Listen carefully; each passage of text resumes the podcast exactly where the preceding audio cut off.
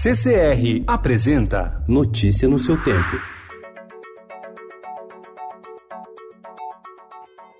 Olá, sejam todos muito bem-vindos. Hoje é terça-feira, dia 17 de dezembro de 2019. Eu sou Cado Cortez, ao meu lado, Alessandra Romano. E estes são os principais destaques do jornal Estado de São Paulo. Para cobrir calotes de estados e municípios, o governo federal já desembolsou 7,15 bilhões de reais neste ano. As dívidas se referem a contratos com bancos e organismos internacionais que tinham garantias da União para assegurar juros mais baixos. Entre os estados, o maior calote foi do Rio, seguido por Minas Gerais. Nos últimos anos, a situação financeira de estados e municípios piorou com a queda da arrecadação e o aumento de gastos fixos como salários. Mas, segundo o Instituto Fiscal Independente do Senado, houve também uma expansão expansão de autorizações de endividamento sem levar em consideração a capacidade de pagamento dos governos estaduais.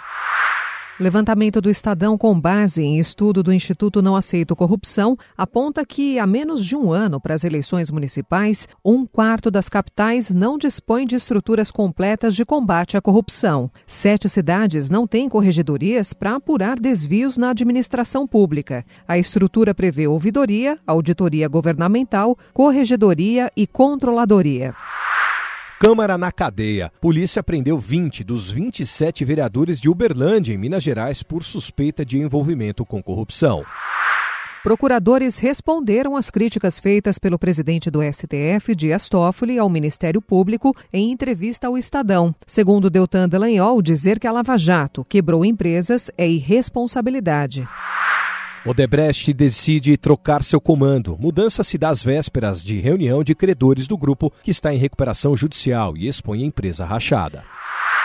Dados da Polícia Rodoviária Federal analisados pela organização SOS Estradas mostram um aumento de 2% nas mortes e de 9% nos ferimentos nas rodovias após retirada dos radares em agosto. Ontem a Justiça ampliou o prazo, mas deu até o dia 23 para o governo retomar o uso dos aparelhos móveis. São Paulo ganha primeiro aeroporto para aviação executiva. Juíza suspende bônus natalino da Assembleia Legislativa do Estado de São Paulo. Isenção de impostos e brechas na lei fazem artigos de higiene, alimentos e outros produtos americanos encherem pequenos mercados venezuelanos que só aceitam dólares por dentro do novo Museu da Língua Portuguesa. Foram concluídas ontem, ao custo de 81 milhões de reais, as obras no local, fechado por um incêndio em 2015. O museu deve reabrir em 25 de junho de 2020, com 80% do acervo renovado.